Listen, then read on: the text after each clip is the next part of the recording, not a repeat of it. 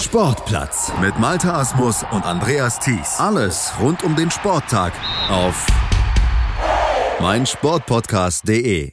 Der Futsal-Dienstag auf meinsportpodcast.de hier im Sportplatz. Wir blicken zurück auf das Wochenende, denn da fand ja für die deutsche Mannschaft für die deutsche Futsal-Nationalmannschaft wieder ein Test statt. Zwei Tests sogar gegen Österreich wurde gespielt und zweimal sprang am Ende ein 2 zu 2 heraus. Nur ein 2 zu 2, das fragen wir mal unseren Experten Heinz-Peter Effing von futsalgermany.de. Der hat das Ganze natürlich eifrig verfolgt. Moin Heinz-Peter.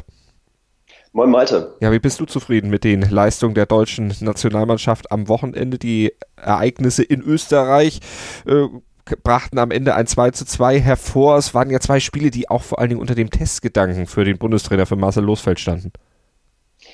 Ja, wie bin ich zufrieden? Ähm, also, ich sag mal, das 2 zu 2 scheint ja das neue Lieblingsergebnis der deutschen Futsal-Nationalmannschaft zu sein. Gegen Israel gab es ja schon 2-2, jetzt zweimal gegen Österreich 2-2, zweimal nicht verloren. Ich habe defensiv eine ordentliche Stabilität in der Regel gesehen. Da waren zwar auch ja, manchmal etwas unkonzentrierte und unkontrollierte Aktionen dabei, auch von erfahrenen Spielern, zum Beispiel Wittig, ähm, kurz vor dem 2-0 im ersten Spiel, als Alan Muharemovic trifft in der 21. Minute, das muss er einfach besser verteidigen. Ähm, es hat Manuel Fischer endlich sein erstes Länderspieltor äh, gemacht in der 22. Minute eben in diesem Spiel.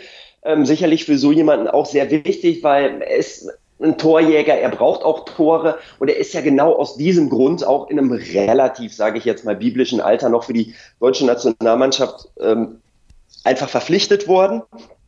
Ähm, aber was mir dann vorne wirklich abgeht in der Offensive, und das hat man dann in beiden Spielen gesehen, es waren wirklich viele Chancen da. Deutschland war auch, was, was Taktik und, und, und Spielkontrolle angeht, doch ein Stück weit auch das bessere Team, auch was Reife angeht im, im, im Spielaufbau und, und Kontrolle eben das bessere Team. Aber es gab wirklich gute Chancen. Ich springe jetzt mal ins zweite Spiel. Da, da hat äh, Sepp zum Beispiel aus fünf Metern eine sehr, sehr gute Möglichkeit.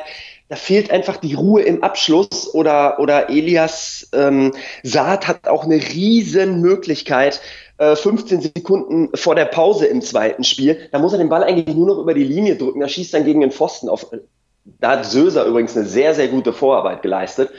Ähm, ja, solche Dinger müssen einfach rein. Also der Killerinstinkt, und das sagt, sagt nicht nur ich und denkt nicht nur ich, das denken sicherlich viele, aber es denkt eben auch der Bundestrainer. Der muss einfach noch mehr ins Team, dass man solche Dinger einfach macht. Wenn die Österreicher haben sehr, sehr gute Spiele gemacht, sowohl im ersten als auch im zweiten Spiel, hatten durchaus ihre Möglichkeiten und haben auch ihre Chancen effizienter genutzt als die deutsche Mannschaft haben uns das Leben wirklich schwer gemacht. Also die Österreicher sind eine Nationalmannschaft, die haben zwar jetzt erst ihre ersten beiden Länderspiele gemacht, aber in diesem, in dieser Nation und in, in diesem Spielermaterial, was, was dort existent ist, herrscht viel mehr Qualität vor, als es die zwei, als es die Anzahl der Länderspiele aussagt. Naja, jedenfalls, um darauf nochmal zurückzukommen, die Ruhe im Abschluss fehlt, der Killerinstinkt fehlt. Daran müssen wir unbedingt arbeiten. Da tut sich die deutsche Mannschaft wirklich schwer. Was mir auch aufgefallen ist, dass es mir im Spiel 4 gegen 4 erarbeitet man sich zwar Möglichkeiten, aber was den Abschluss angeht, ist es einfach zu wenig. Gegen Österreich hat man im zweiten Spiel die Tore erst gemacht, als man mit einem Mann mehr auf dem Feld stand. Das heißt, den Torhüter rausgenommen hat, hat man zwei Treffer erzielt. Das 1 zu 1 Hirosawa im Flying. Toll herausgespielt. Tolle Kombination. Ich glaube, Söser spielt dann den entscheidenden Querpass ähm, zu einem Pfosten am österreichischen Tor. Hirosawa muss den Ball letztlich nur noch über die Linie drücken. Das 1 zu 2, man geht ja sogar in Führung in der 39. Minute, sogar noch im letzten Spiel, fällt aus einer ähnlichen Situation. Da wehrt der Torhüter aber noch ab, meine ich. Und äh, Elias Saad, der sicherlich sehr froh darüber ist, dass er dieses Ding noch machen konnte, nachdem er die Riesenmöglichkeit in diesem Spiel vorab vergeben hatte, macht dann das 1 zu 2. Am Ende kriegt man noch ein 2 zu 2, ist, denke ich, auch verdient dafür, dass die Österreicher sich wirklich ja, dass sie wirklich alles rausgehauen haben, sind eben dafür belohnt worden, dass sie zwei couragierte Spiele gegen die deutsche Mannschaft gemacht haben. Mm, also von daher, das ist mir ein bisschen zu wenig offensiv im 4 gegen 4, da muss echt ein bisschen mehr kommen. Die Abschlussschwäche muss ein bisschen abgestellt werden, der Killerinstinkt muss ein bisschen mehr, mehr, mehr rauskommen, ist ein bisschen mehr die Galligkeit vom Tor, das Ding auch wirklich machen zu wollen. Defensive hat gut gestanden, muss man klar sagen. Äh, das ist ja auch sehr wichtig, dass man defensiv einfach möglichst wenig zulässt. Aber am Ende des Tages wünscht man sich natürlich, dass man äh, ja so einen Gegner wie Österreich dann vielleicht in zwei Spielen auch einmal schlägt. Das ist nicht gelungen. Im ersten Spiel war es insgesamt leistungsgerecht. Im zweiten Spiel habe ich eine bessere deutsche Mannschaft gesehen, vor allen Dingen nach dem 1 zu 0 für die Österreicher, was aus einer Standardsituation entsteht. Ein toller Freistoß genau in den Winkel. Habe ich eine sehr, sehr starke Phase der Deutschen gesehen. Zwischendurch auch war es ein offener Schlagabtausch in diesem Spiel. Meier hat ein sehr gutes zweites Spiel gemacht. Elias Saad, trotz der großen vergebenen Möglichkeiten, hat ein sehr gutes Spiel gemacht. Söse hat mir im ersten Spiel ein bisschen besser gefallen, im zweiten war so ein bisschen lethargisch, so ein bisschen den Slow-Motion-Move äh, zwischendurch mal eingeschaltet. Aber man darf natürlich auch nicht vergessen, die deutsche Meisterschaft steht vor der Tür. Das ist sicherlich auch bei vielen Spielern in den Köpfen. Und eine Sache möchte ich noch zu den Torhütern sagen. Pless hat gute Leistungen gezeigt, hat ein paar richtig gute Dinger gehalten. Aber er hatte auch wieder im ersten Spiel einen Bock dabei. Ähm, da hält er den Ball zu lange fest. Also so vier Sekunden Regel wird abgepfiffen, gibt eine gute Freistoßmöglichkeit für die Österreicher, die sie nicht clever ausspielen, muss man sagen. Gegen Japan war so ein Ding dabei, gegen Israel lässt er einen Ball durch die Beine rutschen.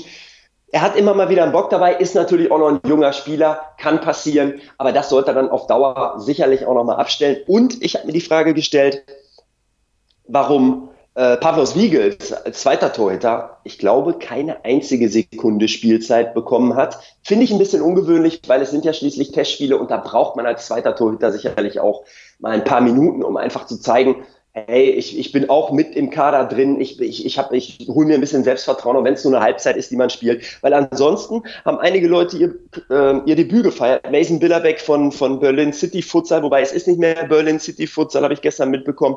Es geht jetzt Richtung Großzieten, da hat man sich fusioniert. Elias Sati gerade schon gesagt und Merzi hier hat auch sein Debüt gefeiert. Ähm, also Fazit, alles in allem nicht verloren, das ist sicherlich wichtig und nochmal einen, einen ungeschlagenen Abschluss eines durchaus erfolgreichen, einer durchaus erfolgreichen Nationalmannschaftssaison gefeiert. Also, so sieht's aus mit der deutschen Futsal-Nationalmannschaft. Die wird natürlich in diesem Jahr noch ein paar weitere Spiele bestreiten. Der Bundestrainer Marcel Losfeld, der hat auch schon angekündigt, da wird er weiter experimentieren, natürlich weiter am Kader feilen, denn die WM-Qualifikation, das ist natürlich dann auch noch ein Thema. Da geht's ja dann weiter für die deutsche Mannschaft und da möchte man sich ja bestmöglich verkaufen. Und bis dahin soll natürlich ein möglichst fester Kader denn da sein, der entsprechend die hohen Aufgaben zufriedenstellend angehen kann. Wir sind gespannt, werden den Weg der deutschen Mannschaft Mannschaft natürlich verfolgen hier am Futsal-Dienstag auf meinsportpodcast.de im Rahmen von Sportplatz mit unserem Experten, mit Heinz-Peter Effing von futsalgermany.de. Heinz-Peter, dank dir. Dank dir, Malte. Schatz, ich bin neu verliebt. Was? Da drüben. Das ist er. Aber das ist ein Auto. Ja, eben. Mit ihm habe ich alles richtig gemacht. Wunschauto einfach kaufen, verkaufen oder leasen. Bei Autoscout24. Alles richtig gemacht.